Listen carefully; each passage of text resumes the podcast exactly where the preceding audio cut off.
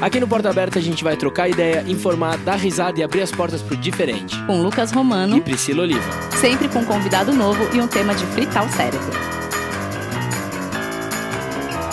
Sejam muito bem-vindos a mais um episódio de Porta Aberta! Olá, Bertinhas e Abertinhos! Como é que vocês estão? Tudo certo? Brasil! Quantas vezes a gente já ouviu, ou até mesmo a gente falou e reproduziu frases como abre o olho, japonês, ai, o fulano, o fulano é o meu amigo japa, ou até aquela frase infame, ai, para passar no vestibular é só matar um japonês. Ou, ah, oriental é tudo igual, e a culpa do Covid é toda deles. Não, peraí peraí, não sei se você sabe, mas isso não é piadinha. Todas essas frases são sim preconceito. E no programa de hoje a gente vai falar sobre representatividade amarela. Você também nunca tinha ouvido falar? Então fica aqui com a gente. E para bater esse papo a gente convidou a maravilhosa atriz Ana Ricari. Uma salva de palmas. Uhul! Bem-vinda! Obrigada, gente. Prazer estar aqui. Convite de vocês. Tô adorando já o clima. Ah. Vamos lá. obrigada, obrigada por ter topado. E para começar, Ana, se apresente para os nossos ouvintes. Bom, meu nome é Ana Ricari. Eu tenho 25 anos, sou atriz Trabalho com televisão há uns 3, 4 anos e desde os 12 eu estudo teatro, tô na, aí no meio teatral. e com uns 17 para 18 anos eu entrei em artes cênicas na USP, comecei a estudar. Enfim, tive o privilégio de poder trabalhar numa novela, num trabalho muito importante para mim, que foi a Malhação Viva a Diferença, texto do Cal Hamburger. E acho que para mim, assim, a arte sempre teve presente desde pequenininha na minha vida. Então, meio que não tinha outro caminho para seguir seguir, né? Aí fui ser artista mesmo, fui ser atriz. Você sempre quis ser atriz? Então, não sei. Sempre me perguntam isso, eu fico meio na dúvida, mas eu acho que sim. Eu acho que a resposta é sim. Cara, desde que eu, sei lá, era um bebê de colo, não sabia nem quem era eu, quem era o mundo, enfim. É, meu pai me levava para festival de teatro, festival de cinema. Ah. É, meu pai é da área de cinema, Ai, que né? Legal. Ele é professor de uhum. cinema na USP. Ai, que legal. Pois é. Inclusive, acho muito importante falar, sempre eu puxo essa esse saco do meu pai, porque ele é muito importante, ele é muito foda mesmo. É. Meu pai foi o primeiro chefe de departamento negro do departamento de cinema da USP. Então, Ai, acho muito incrível. importante. Olha que demais. Assim, e marcante falar sobre isso, porque é, é, é uma coisa relevante, né? Então, desde pequeno, eu sempre tive essa influência de arte na minha vida, muito por conta do meu pai trabalhar com arte. E minha mãe sempre foi muito apaixonada por arte, sempre é, apreciou muito me levar para teatro, cinema, enfim. Então, eu cresci nesse meio, não tinha muito outro outro caminho para seguir que não fosse a arte, sabe? Ah, maravilha. o tempo todo. E vai ser muito longo, muito longo, com certeza. Bom, pra gente introduzir assim o assunto, vocês sabiam que a maior comunidade japonesa fora do Japão fica aqui no Brasil, uma população de mais de 1,6 milhão de pessoas, e segundo dados do censo 2010, 2 milhões de brasileiros residentes se autodeclaram de raça ou cor amarela, um número que cresceu 177% em uma década. Pois é, gente. E a denominação amarela se refere aos descendentes de japoneses, chineses, taiwaneses, coreanos e grupos cujas famílias saíram do leste asiático para o Brasil. Ana, como que você se autodenomina? Eu me autodeclaro como uma brasileira amarela, é, mas uhum. isso é uma uhum. coisa recente, viu? Porque eu demorei uhum. muito para me entender assim. Uhum. Eu tinha certeza que era branca, achava que era branca, achava que não tinha outra coisa, porque achava meu pai é preto e minha mãe é amarela, né? Eu uhum. achava uhum. que só tinha branco e preto no mundo. E muitas pessoas têm essa, essa noção de que identidade racial é só ou você é branco ou você é negro, uhum. né? Mas existe entre o branco e o negro, existe uma diversidade de identidades raciais que é pouco falada. Eu só fui me entender uhum. enquanto amarela depois que na minha faculdade, no final de 2013, a gente fundou o coletivo feminista lá na faculdade. Através do coletivo feminista que eu comecei, a gente fundou o coletivo, começou a ter vários debates. Um dos debates que a gente levou para lá foi sobre feminismo negro. Uhum. Tipo, as meninas que levavam essas questões do feminismo negro em pauta pro coletivo falavam sobre fetichização, falavam sobre o que é a vivência da mulher negra, as relações da mulher negra. E tinham questões ali sobre o feminismo negro que eu me identificava. E eu me olhava no espelho e falava, gente, pelo amor de Deus, uhum. óbvio que eu não Como sou posso negra. Me identificar? Né? O que, que, que, que tá Sim. acontecendo comigo? Por que, que eu tô me identificando com essas pautas? Qual é o sentido disso? E aí eu uhum. entendi que eu não era branca mesmo. entendi que ali tinha que existir uhum. um recorte racial porque eu não era branca, eu não era negra, e aí o que que eu era? E aí eu fui buscar um pouco disso. Foi aí que eu esbarrei também no feminismo asiático. Quando eu digo feminismo asiático, é bem plural, uhum. tá, gente? Porque quando a gente fala assim, ah, aquela menina asiática, o que, que vocês imaginam? A maioria das pessoas. a gente vai pensar uma. Ah, honestamente, a gente vai pensar uma menina japonesa.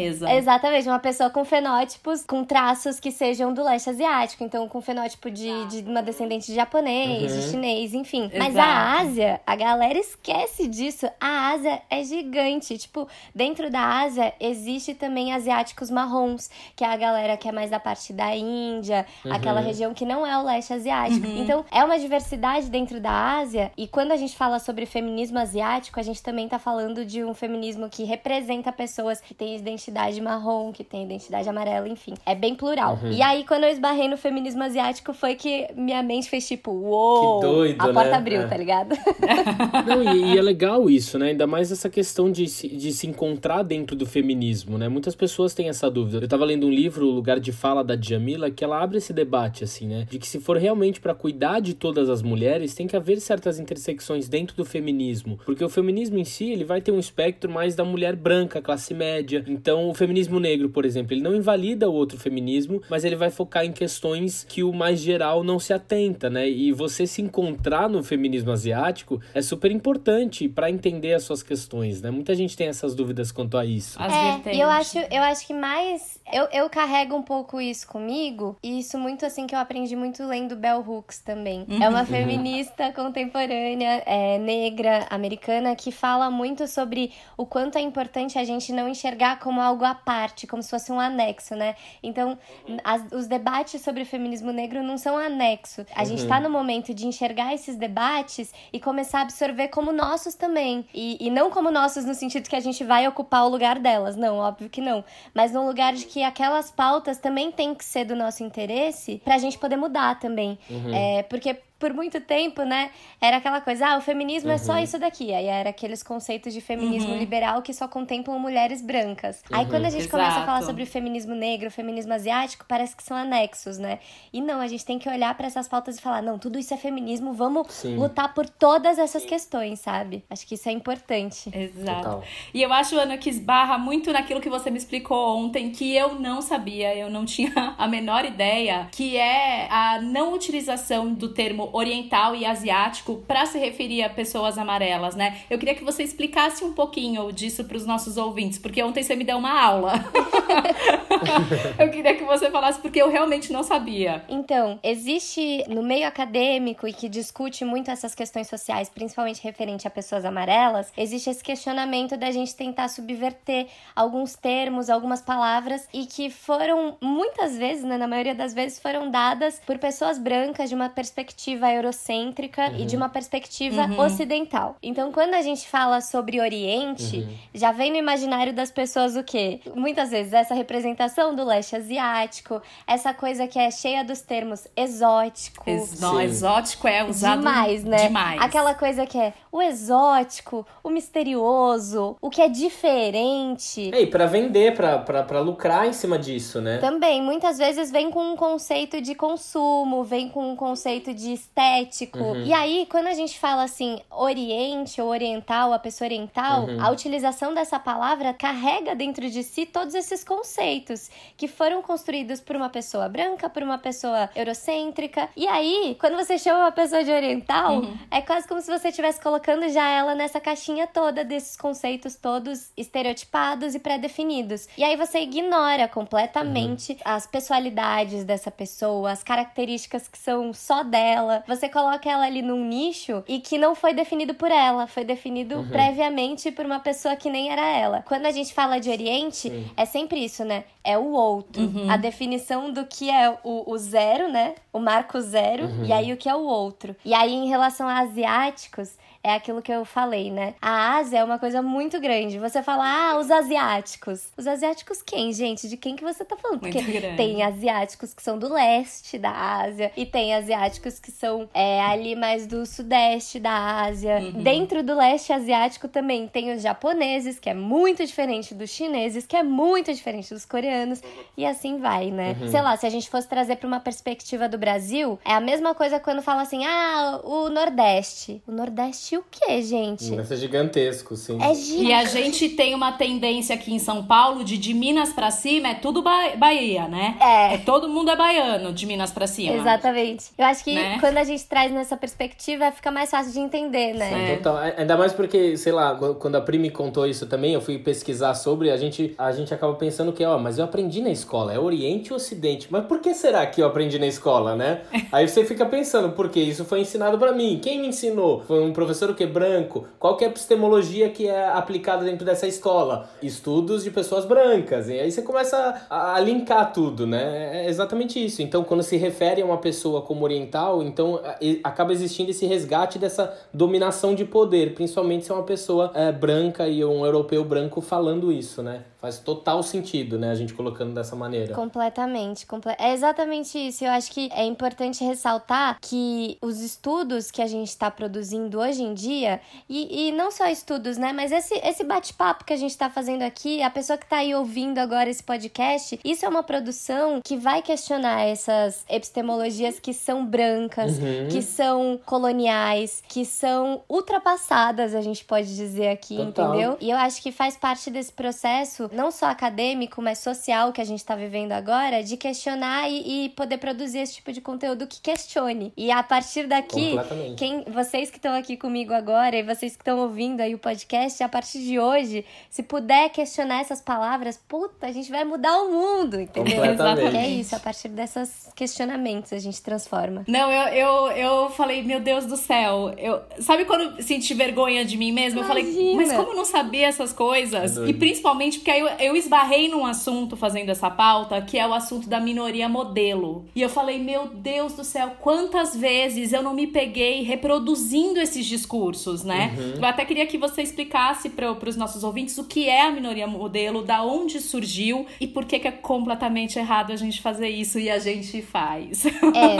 eu acho que assim, o mito da minoria modelo é um, um conceito que ele, para mim, eu vejo ele de duas maneiras. Eu acho que primeiro é um conceito que faz com que as pessoas enxerguem pessoas asiáticas, pessoas, mais especificamente pessoas amarelas, como a pessoa quietinha, a pessoa que é inteligente, é educada, é dócil, é disciplinada. Dentro desses conceitos existe aquela ideia de que todo amarelo vai ser extremamente gênio em matemática, por exemplo, né? Uhum. E na escola vai tirar as melhores notas e uhum. no vestibular Dono você... de TI, é isso. Exatamente. E não é uma pessoa que é, dentro desse conceito, né, não é uma pessoa que, por exemplo, se relacionaria com arte, com profissões de humanas, enfim. E eu acho que esse mito, uhum. nesse sentido, é limitante e coloca as pessoas amarelas dentro de uma caixinha que é muito opressora nesse sentido. E aí tá o perigo das imagens de controle, né? As pessoas sempre esperam que você haja dessa maneira, esteja nesse lugar e se você sair do seu lugar, você está errado. Então isso faz com que por exemplo,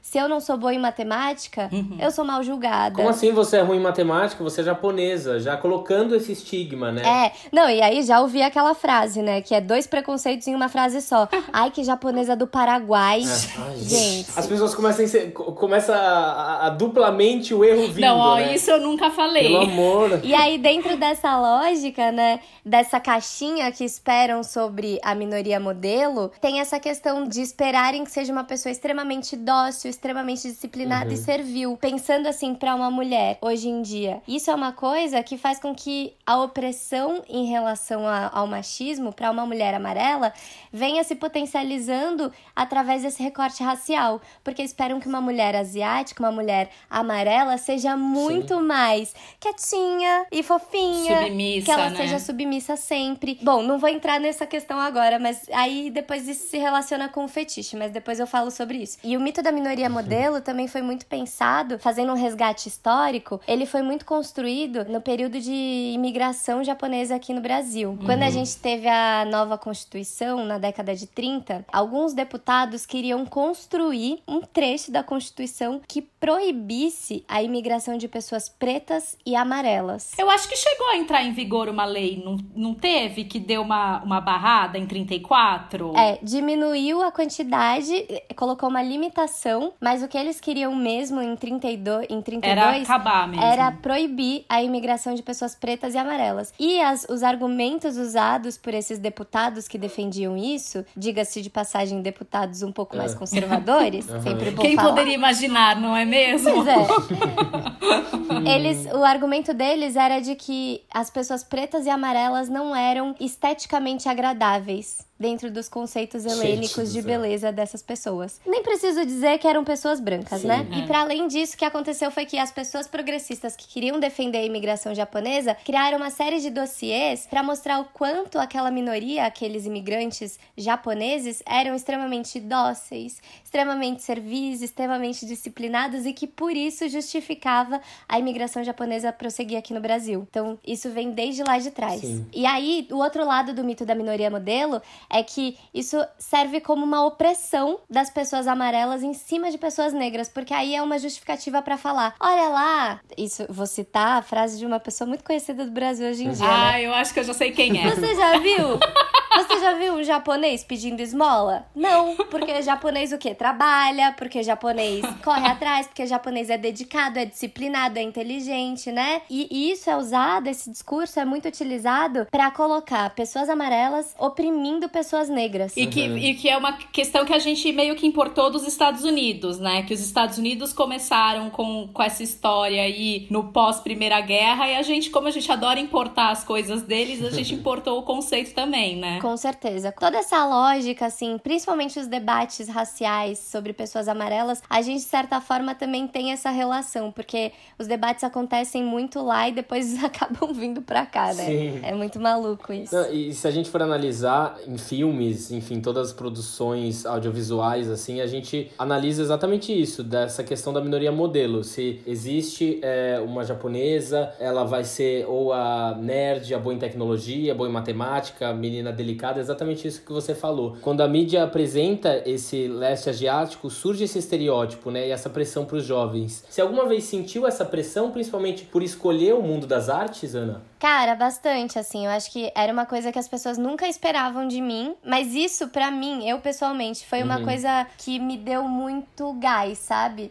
Porque na Sim. hora que falavam que isso não me pertencia, eu falava, ah, é, então, agora tá. que vai, bem. Agora que vai ser meu mesmo, entendeu? Então, Sim. isso para mim serviu como potência, mas eu acho que nem, não é para todo mundo que isso funciona da mesma maneira, né? Uhum. E eu acho que a gente tem que entender que a opressão uhum. se apresenta de uma maneira muito potente para a maior parte das pessoas. A exceção sou eu. A exceção à regra Sim. sou eu que reajo dessa maneira, sabe? Mas assim, uma coisa muito curiosa, né? A minha criação de família japonesa por parte de mãe me colocou uma pressão muito grande em relação a estudos. Hum. E a minha criação por parte de pai, de ter uma família negra que passou uma vida inteira sofrendo opressão por ser uma família negra, ensinou ao meu pai que ele tinha que batalhar dez vezes mais para conseguir conquistar o espaço que ele conquistou. E se hoje ele é o primeiro chefe de departamento do departamento de cinema da USP, que é a maior universidade uhum. do Brasil de cinema, é porque ele batalhou dez vezes mais. Porque uma pessoa racializada, principalmente quando a gente está falando de uma pessoa negra no Brasil,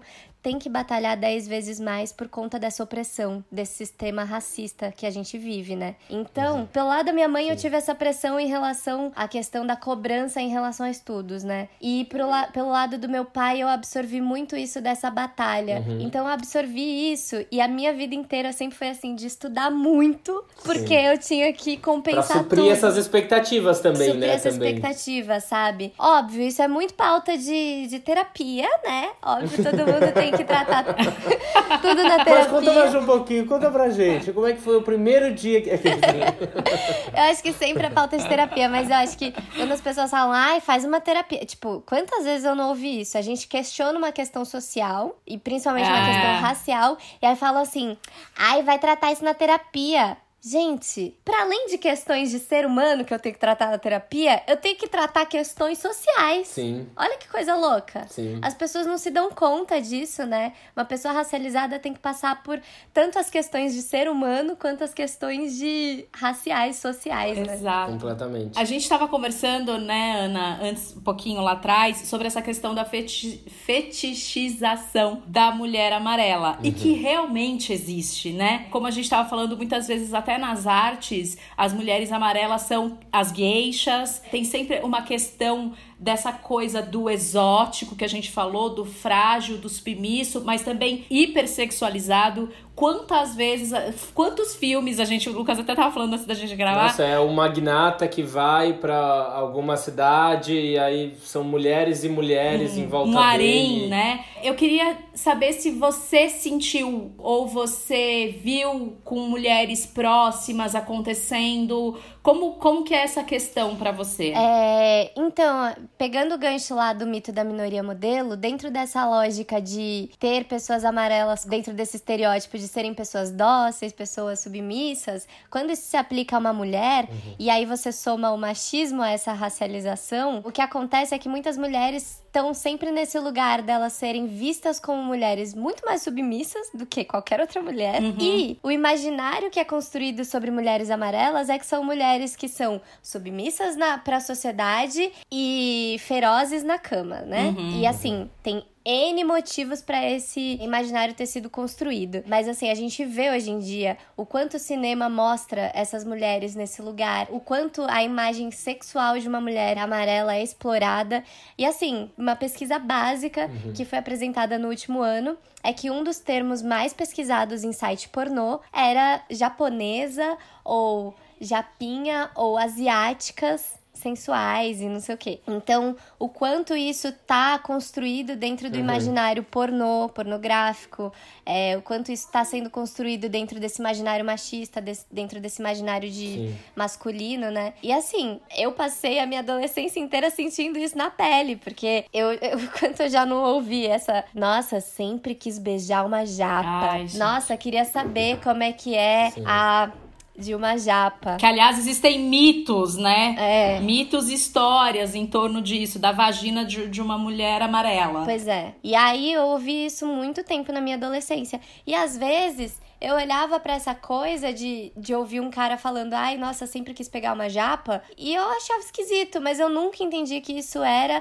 mais um sintoma da racialização, sabe? Eu nunca percebi que, que o que eu tava passando ali era um sintoma da racialização. Uhum. Porque é isso, diferente do que as pessoas dizem, não é questão de gosto. Porque se um cara realmente quisesse ficar com uma japa, e só uma japa, ele ficaria com qualquer japa? Uhum. Não. Sim, tem que ser a modelo, a fetichizada, o que foi apresentado para ele da indústria pornô, do que foi apresentado para ele sempre, né? Exatamente, né? ele tá consumindo uma ideia, e uma ideia que não foi construída por nós, foi construída por uma pessoa, geralmente uma pessoa branca, uma pessoa que não tem conhecimento da cultura e que entrega Sim. ali, vende uma ideia que é limitada uhum. e que é equivocada Sim. sobre o que nós somos de fato. Então, quando um cara, uma uhum. pessoa uhum. fala isso sobre isso em relação a mulher, uma mulher amarela, uma mulher negra, isso acontece muito. O quanto as pessoas querem só consumir o nosso corpo e esse corpo que nunca tá ao nosso prazer, né? Tá sempre ao prazer do outro, tá sempre ao prazer desse, geralmente desse homem, né? Então eu sofri muito com isso. Eu tive muitos relacionamentos uhum. abusivos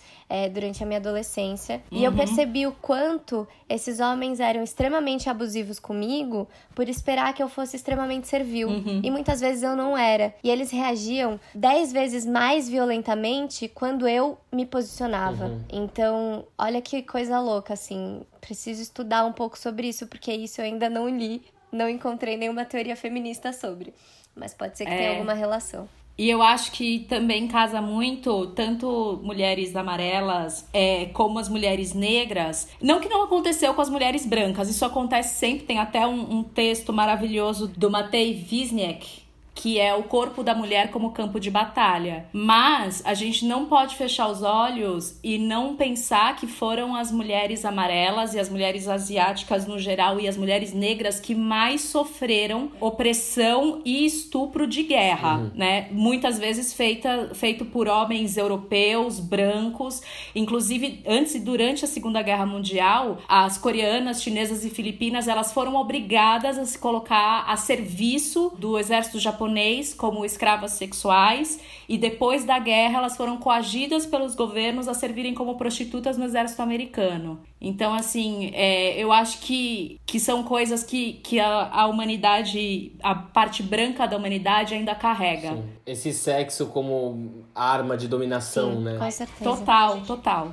A, a mulher sempre acaba nas guerras servindo como uma moeda de troca. Uhum. Mas a gente não pode fechar os olhos e, não, e não ver que para mulheres negras e para mulheres asiáticas no geral, ou mulheres amarelas, foi sempre pior. Com certeza, com certeza. Eu queria aproveitar que a gente estava falando sobre essa questão da fetização para falar sobre a pressão estética que eu acho que a mulher amarela pode acabar sofrendo com isso, né? Por ter esse padrão idealizado dos homens do que é uma mulher amarela perfeita, do que foi colocado para eles como objeto de desejo e ideal, eu acho que a gente pode acabar fazendo esse paralelo, né? Da, dessa fetichização com a pressão estética que a mulher sofre, né? Eu acho que eu acho que sim. E relacionando essa questão de pressão estética com essa fetichização da mulher amarela e também com a exploração sexual, tem uma história muito curiosa que assim, eu, meu sonho quando era criança, quando era mais novinha, eu me achava feia, tá, gente? Eu nunca me achei bonita, sempre me achei muito feia. E acho que muito disso tem a ver com essa falta de representatividade, uhum. com o fato da gente não se ver nos espaços e principalmente principalmente nos espaços onde a beleza é contemplada e é estipulada, né, determinada. E eu nunca me via nesses espaços. Uma das coisas que eu queria fazer Sim. quando eu era é, mais novinha é um procedimento estético que se chama blefaroplastia, que basicamente consiste em fazer a dobrinha aqui na pálpebra ah. que dá o aspecto... Que é comumente chamada ocidentalização, é isso? Exatamente. Tá. E é um termo que foi colocado dessa maneira, mas assim, é uma cirurgia que existe para qualquer pessoa que tenha qualquer questão com a pálpebra e muitas vezes existem doenças que criam deformações Sim. na pálpebra e a pessoa pode fazer essa uhum. blefaroplastia. Mas ficou conhecida como ocidentalização dos olhos. Por quê? No período de guerra, as mulheres amarelas, elas faziam isso para ficar um pouco mais agradáveis para os soldados que iam para o leste asiático explorar sexualmente essas mulheres. Sim. Então, a pressão estética tá em vários sentidos para uma pessoa racializada. E acho que a, a blefaroplastia é uma das maneiras que isso se apresenta para nós, mulheres amarelas, sabe? E, tipo, eu nem sabia é é, desse doido. contexto histórico uhum. é, relacionado com exploração sexual no pós-guerra. Mas para mim, isso batia nesse lugar. Eu queria fazer, porque para mim era uma maneira de eu me sentir mais inserida, de eu me sentir uhum. pertencente a uma coisa que sempre falavam que eu não pertencia, sabe? Eu acho que a pressão estética uhum. vem muito nesse sentido para pessoas racializadas. Não, e é, e é louco, porque assim, quando você joga, não o nome dela mesmo, mas quando você joga o que eles usam aqui no Brasil, que é cirurgia de ocidentalização, existem as pessoas que explicam das pessoas que têm problemas nas pálpebras e tal, mas uhum. em maioria de sites de clínica de estética, é exatamente assim, para você tirar os seus traços orientais. Uhum. É assim que tá explicado, né? Exatamente. Inclusive, nesse período período de pós-guerra, cirurgiões plásticos consideravam a região do leste asiático, eles chamavam nesses termos de paraíso dos cirurgiões plásticos. Olha que coisa louca, porque era um lugar que eles acabaram vendo o potencial monetário por conta disso, sabe? Uhum. E o quanto uhum. isso está relacionado com pressão estética, que pesa muito mais para mulheres, né? A gente uhum. sabe que isso na sociedade, as pressões estéticas se apresentam de maneiras diferentes para homens e para mulheres. E se apresentam de maneiras diferentes para mulheres brancas e mulheres uhum. racializadas, sabe? O quanto isso é. Você sabe que eu tava, para fazer essa pauta, eu comecei a entrar também na questão da, da beleza, da moda e tudo mais, né? De, de questão de representatividade. E aí eu fui atrás de sites e vídeos que ensinam mulheres amarelas ou asiáticas, orientais, mulheres, geralmente eles usam orientais, né? Uhum. A se maquiarem. E eu fiquei chocada, porque todos, absolutamente tudo o que eu vi, o que mais tinha era aumentar o olho ou abrir o olho. Ou então, ah, não, a, a, geralmente o rosto de uma mulher oriental, ela é, ele é um rosto redondo e achatado. Então você tem que fazer isso, isso, isso, isso. Aí eu falei, gente, é tudo para deixar ela com o rosto de europeia. É. é muito louco. E aí, o que me, lem me lembrou muito, claro, guardado sempre as devidas proporções, as modelos, quando modelos negras, quando vão desfilar, que os estilistas exigem que os maquiadores maquiem essas mulheres com um tom de base mais claro, uhum. numa tentativa de embranquecimento, uhum. né? Então, assim, é sempre jogando para um padrão que você fala, gente, as pessoas são diversas, existem diversas pessoas, diversos países, diversas etnias. Quanto tempo mais a gente vai ficar ensinando para uma menina que ela tem que fazer o, saber fazer o côncavo no olho dela para criar profundidade. Uhum. É uma característica dela, né? É muito louco. Não, e, e, eu fiquei muito chocada. E é muito curioso, viu, Pri? Porque. Pri, olha, eu já tô íntima de você. Não, tá, tamo aí, tá? Ótimo. Eu prefiro assim. Prefiro assim. E é muito curioso, porque eu acabo fazendo muitos editoriais, né, pra essas revistas de beleza hoje em dia, por conta da visibilidade que eu tenho. E eu comecei a recusar uhum. editoriais de maquiagem quando eles tinham esse direcionamento. Uhum. Ah, é maquiagem para orientais. Eu passei a recusar. Porque hoje em dia eu consigo, eu, eu tenho a possibilidade de falar para esses jornalistas que muitas vezes hoje em dia já me conhecem, falar: olha, eu não acho isso interessante, sabe por quê? Porque não existe só um tipo de olho para mulheres amarelas. Eu, eu cheguei nisso também, fiquei muito, muito. Falei, gente, como é que a gente não sabe isso? Pois é, né? Não tem como eu te dizer que o meu rosto é igual ao rosto da Sabrina Sato, tá ligado, gente? E tipo, as pessoas. é assim, né? Isso é uma coisa Sim. que, cara, é foda. Quando olham para mim e falam. Nossa, mas você é a cara da Sabrina Sato. Eu falo, oi? What? tá cego? Ah, não tá enxergando direito, né? As pessoas reduzem a nossa imagem a uma coisa que é completamente equivocada, que é o que eles querem enxergar sobre o que nós somos e não uhum, o que a uhum, gente realmente sim. é. E quando você tem esses tutoriais, ai, maquiagem para orientais, uhum. tem esse fato que você disse, né, Pri, de ser sempre uma coisa, uma tentativa de você ocidentalizar um rosto. Total. E eu nem concordo com esse termo porque eu sou ocidental, nasci no Brasil, todo lado de cá eu sou ocidente, né? Mas assim, sempre essa tentativa de ocidentalizar mentalizar um rosto amarelo, sempre reduz os traços amarelos a como se fosse uma coisa só. Ah, só tem esse tipo de rosto aqui, então a gente pode fazer só um tipo de maquiagem aqui pra esse rosto. Então, que é uhum. tudo a uhum. mesma coisa, né? É Exato. Tipo isso, sabe? Foi o que eu senti lendo Sim. e vendo todas as coisas. Assim, eu achei um, um, absurdo. Um absurdo. Exatamente. E Ana, você falou um pouquinho uh, como realmente é importante trazer para o audiovisual e o entretenimento a sensação desse pertencimento e representatividade nas produções cênicas, né? Você acredita acredita que tá crescendo essa representatividade ou ainda falta muito, é muito chão ainda? Olha, eu sou uma pessoa muito otimista. Eu, as pessoas até, meus amigos falam, nossa, você é muito otimista, né? Pode até parecer idealista demais, mas eu acho sim que as coisas estão em constante mudança. Eu acho uhum. que vale sempre a pena referenciar que se as coisas hoje em dia estão mudando, principalmente em relação a questões raciais, é porque tem muita resistência há muito tempo. E não tô falando de muito tempo, assim, três anos atrás, não. Tô falando de muito tempo desde 1500, uhum. sabe? De pessoas uhum. negras e indígenas, de povos originários, há muito tempo na resistência para poder levantar essas questões, sabe? E se hoje a gente tá podendo fazer esse podcast aqui falando sobre questões amarelas, uhum. é só porque a gente teve resistência de pessoas negras e indígenas, sabe? E eu acho que as uhum. coisas estão em transformação, sim. sim, senão eu não estaria aqui uhum. conversando com vocês sobre o que é ser amarela no Brasil. Sim. Senão eu nem me identificaria como amarela, sabe? Eu ainda estaria ali é, me, me achando branca e me sentindo deslocada e não entendendo por quê, sabe? É, e eu acho sim que as produções estão começando a despertar em relação a, essas, a esse debate, sabe? Eu acho que no Brasil a gente ainda tá vendo isso a passos lentos. Uhum. Eu vejo muitas produções internacionais discutindo essas questões e, mais do que discutindo, inserindo com uma naturalidade, que eu acho que isso é muito importante. Uhum. Não dá pra gente colocar sempre uma personagem amarela e que não traga uma representatividade de fato.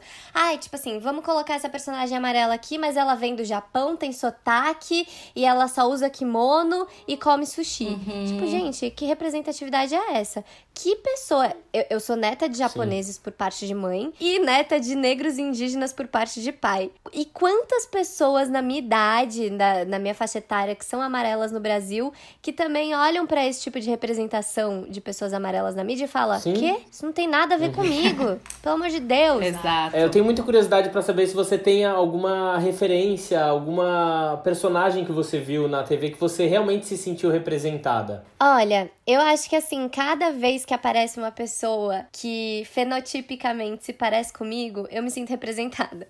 Então, acho que eu posso citar uhum. a Jaqueline Sato, a Luana Tanaka, a Carol uhum. Nakamura, a Sabrina Sato. Acho que cada vez que aparece uma pessoa que fenotipicamente me representa, eu me sinto representada ali e despertou isso. Mas eu consigo me lembrar muito de quando eu assisti a novela Morde a Sopra, que a Luana Tanaka participou. E eu assisti uhum. ali e foi um despertar para mim de que eu poderia exercer a minha profissão. E depois disso, quando eu tava na faculdade já, cursando artes cênicas, já tava é, na carreira como atriz de teatro, né? E a gente sabe que a realidade da arte no Brasil é muito complicada, né? A gente sempre paga para trabalhar, uhum. a arte não é valorizada no nosso país, né? A gente muitas vezes faz Exato. a temporada pagando do nosso bolso. E eu tava vivendo essa realidade. Eu pagava para poder fazer temporada para levar teatro para escola pública, uhum, sabe? E aí eu tava assim, gente, o que, que eu vou fazer da minha vida? Uhum. Porque eu quero exercer a minha profissão como atriz e eu não sei o que fazer. E foi um período que eu assisti a Jaqueline Sato numa entrevista do Video Show. Eu tenho essa memória, assim, muito viva em mim. E eu olhei e eu falei, olha que legal. Elas estão ali agora dando essa entrevista pro Video Show. E eu fechei os olhos e falei, eu quero me imaginar ali nesse lugar, porque eu sei que ali é um espaço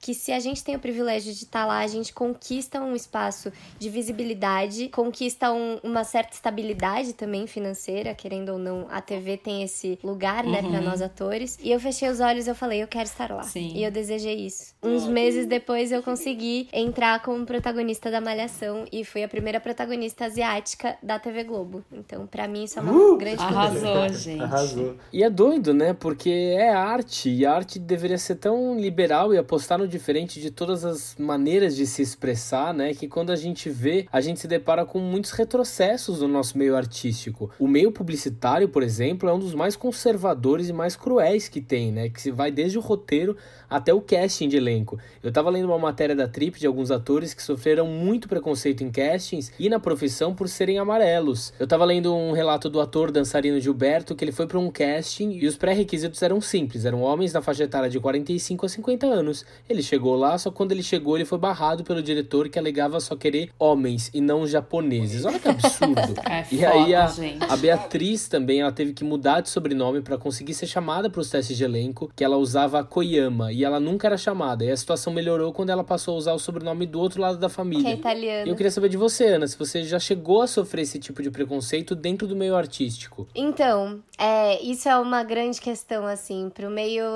pro meio artístico é uma luta uhum. minha, sabe? Inclusive, o meu esforço uhum. hoje em dia para que o meu trabalho seja tão reconhecido e que eu seja vista simplesmente como artista, uhum. sabe? Uhum. E eu sei que antes disso acontecer, eu vou ter que falar muito sobre questões raciais antes disso acontecer. Tá tudo bem, assim, eu, eu entendo e acho ótimo que eu possa ter essa visibilidade hoje em dia para poder falar e levar esses debates adiante. Mas eu acho que a minha principal batalha é que eu seja vista como artista. Porque um, um artista branco, é só um artista. Um ator uhum. branco Exato. é só um ator. E quando a gente vai para a questão uhum. de racialização, um ator negro nunca é visto como um ator, é sempre visto como um ator negro. Uma atriz amarela nunca é vista como uma atriz, Sim. é sempre vista como uma atriz. E aí sempre vem aqueles adjetivos maravilhosos: oriental, exótica. Aquela a gente precisa tirar essas coisas como adjetivos, não são adjetivos, né? É, tipo, gente, eu sou uma atriz, ponto.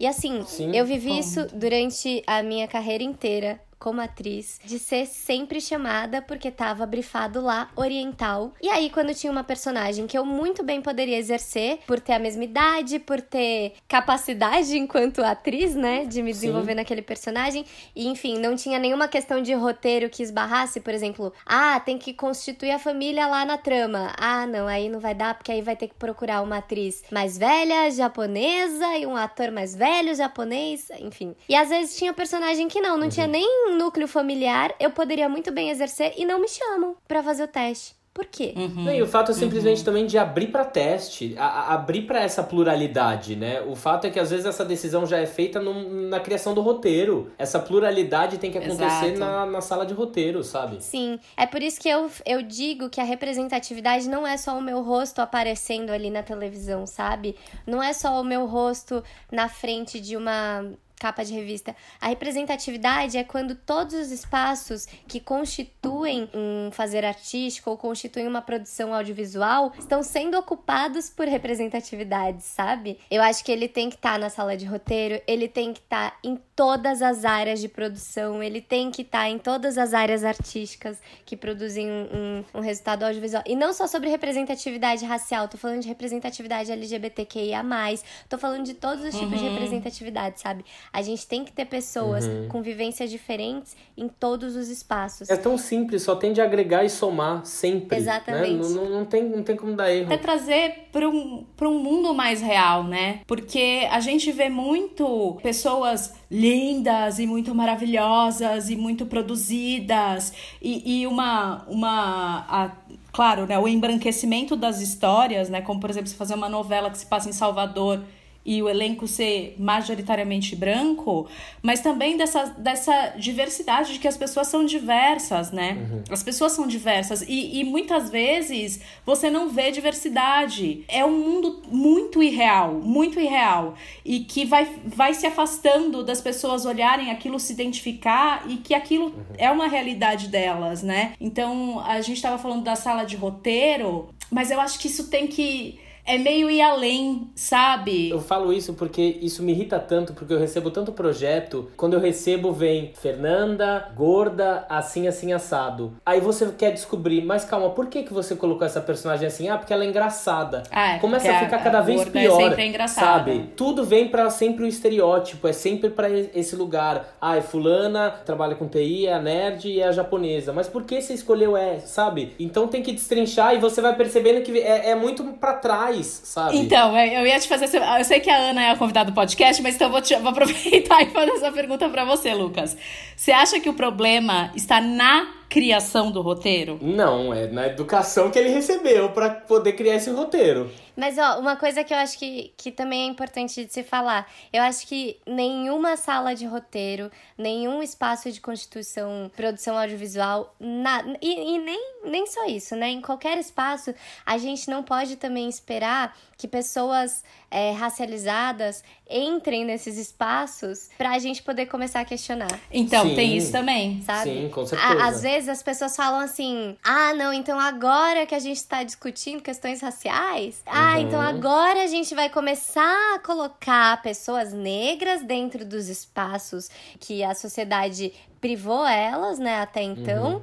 E aí, quando elas entrarem, a gente começa a discutir. Tipo, não, Sim. gente, pelo amor de Deus, começa a discutir hoje, cacete, começa a discutir. sabe? Tipo, vocês estão aqui aprendendo sobre isso, vocês já leram sobre isso, discutam entre vocês. Eu acho que isso que é muito importante. E isso tem a ver com aquilo que eu falei lá no começo sobre os feminismos, né? Quando a gente uhum. começar a entender que as questões do feminismo negro, do feminismo amarelo, do feminismo asiático são nossas também, a gente vai começar a levantar essas pautas sem precisar de ter uma pessoa ali incomodada com o que está acontecendo. A gente tem que se incomodar, Sim. a gente tem que levantar o questionamento, a gente tem que começar a fazer isso hoje, sabe?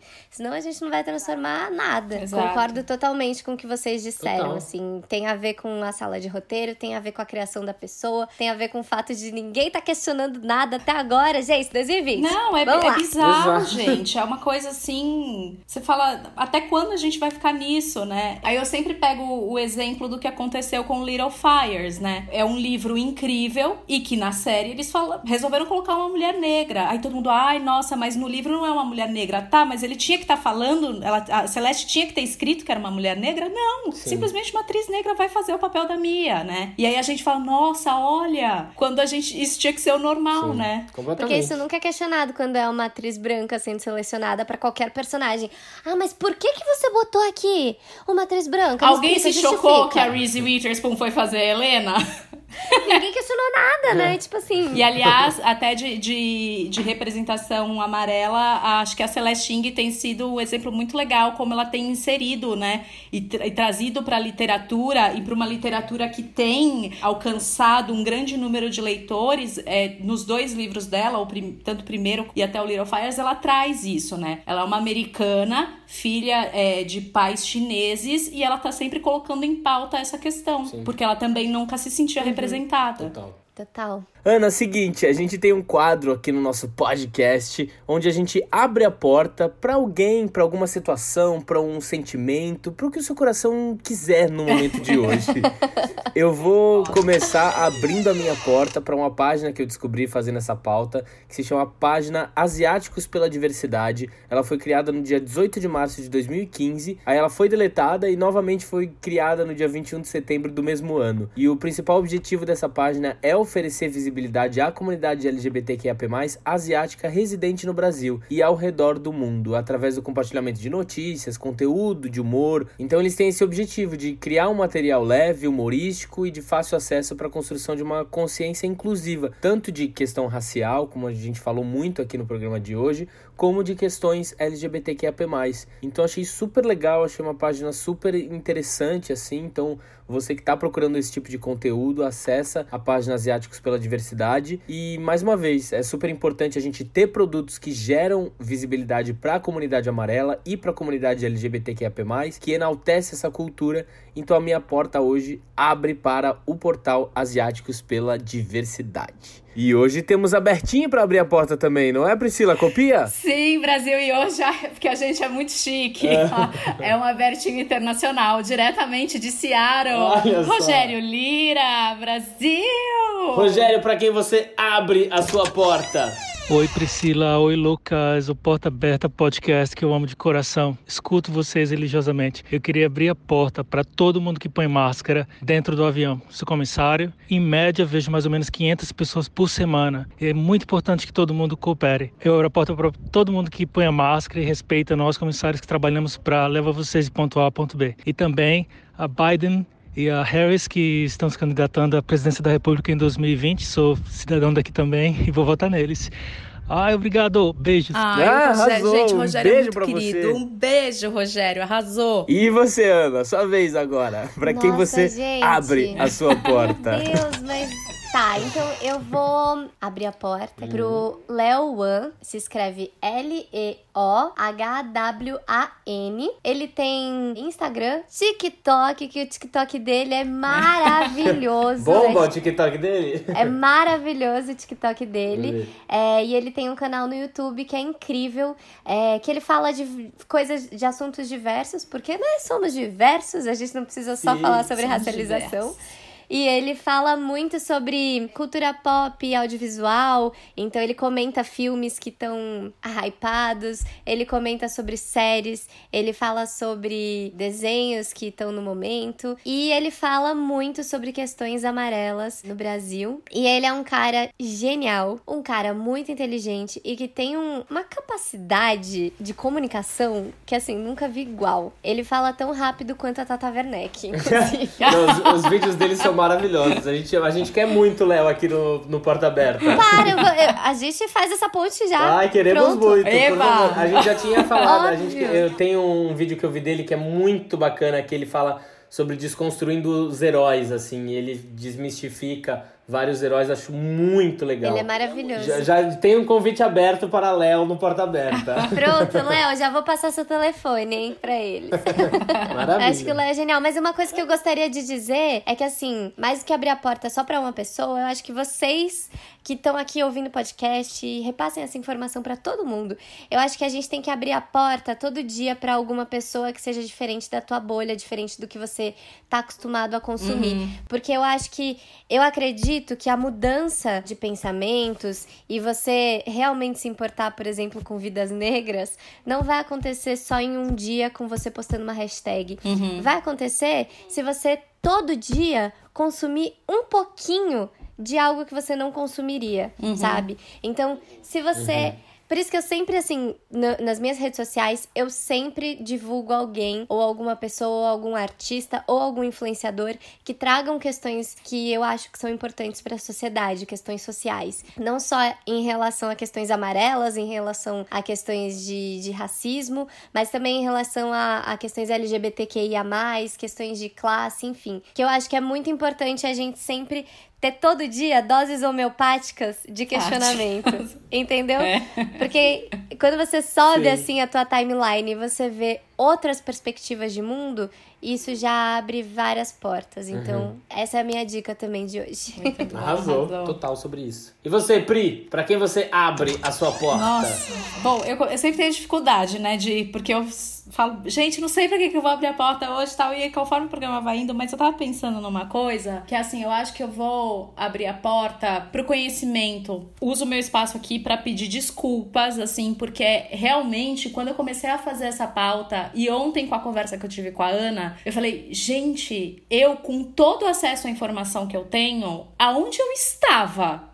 Que eu não pensava sobre essas questões. Uhum. Eu, a gente precisou pensar, falar, não, vamos fazer essa pauta? Vamos. Sim. E aí, quando você começa a estudar, você fala, meu Deus, sabe? Então, assim, eu, eu peço desculpas aqui por todas as vezes que eu reproduzi esses discursos e, e, e coisas que, né? Duplamente. né? Eu acho que tudo bem a gente não saber também. Mas eu acho que a partir do momento que você tem informação, agora o seu objetivo é ser melhor daqui, do que você era. Então, eu, eu abro a minha, minha porta para o conhecimento, para a educação, para a gente tentar, como a Ana disse, ver fora da nossa bolha, porque pra gente, eu e o Lucas e para muitas pessoas que ouvem o podcast, gente, a gente é classe branca, a gente é classe média branca pra gente, se a gente não, não, não quiser olhar para fora da nossa bolha, e tudo bem, a sociedade não vai julgar a gente, a gente vai continuar tocando barco, porque pra gente sempre foi muito fácil. E vai continuar sendo durante um tempo, né? Sim. Então, assim, eu acho que eu, que eu abro minha porta para isso. E, Ana,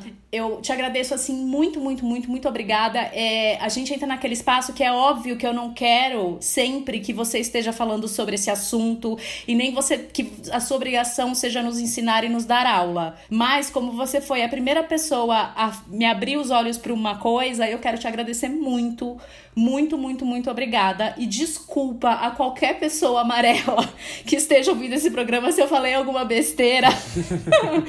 Me perdoem, mas eu vou tentar ser melhor do que eu era até ontem à noite. Imagina, gente. Olha, eu acho que uma coisa que a gente tem que entender é que o lugar do, da culpa e do se sentir culpado também tá, tá aí uma coisa cristã, né? que a gente Ai, total. pode questionar. Mas para além disso, eu acho que a culpa tá no lugar da pessoalidade. E assim, entre eu e você, eu, Ana, e você, Pri, não tem nada de errado, sabe? Tá tudo certo aqui entre a gente. A gente não precisa uhum. pedir desculpa para a sociedade inteira. A gente não tem que pedir desculpa. É, a melhor maneira da gente pedir desculpa é agindo. Uhum. Agindo diferente. Uhum. Então.